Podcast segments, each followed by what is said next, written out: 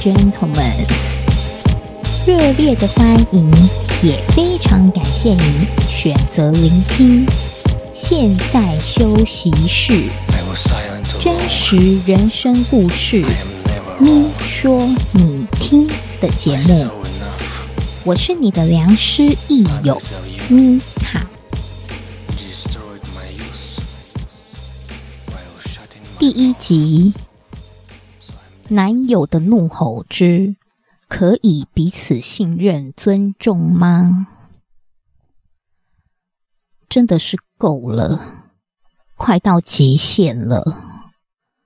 为什么人与人交往不能只听对方想讲的，只知道对方想让你知道的就好呢？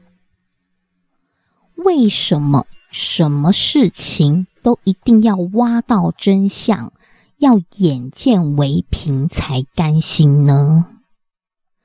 你说什么，我就算有半信半疑的，我也不会想找证据去拆穿你。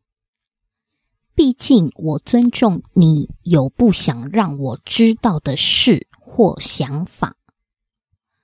就算那些是会影响到我跟我的社交圈的事，但只要不是影响我们之间，我也可以不在乎你骗我，也不认为我应该为了这种事跟你起冲突。你有想过，如果我只是因为怀疑你不是说实话？就去调查你，你会有多不舒服吗？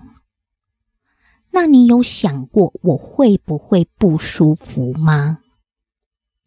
我跟你只是男女朋友，我家的事也不是你的事，我的钱也不是你的钱，为什么我花多少钱在我家，你也要去查？我有吝啬花钱在你身上吗？我有找你要钱给我家里吗？只是因为你有计划要结婚，你就觉得我们现在就应该是一体的。你有问过我对现阶段的想法吗？另外，你对我有什么不满？你可以分手，可以离开。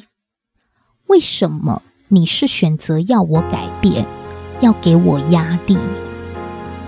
这不是你有权利做的选择，你知道吗？可以尊重别人，也是个人，不是你的东西吗？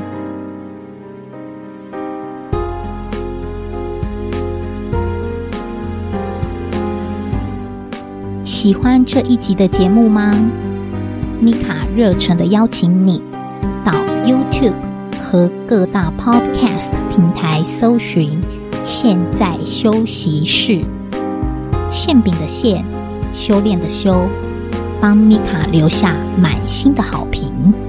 如果你有什么话想要跟米卡说的，也请踊跃的留言，并告诉米卡你正在收听的集数。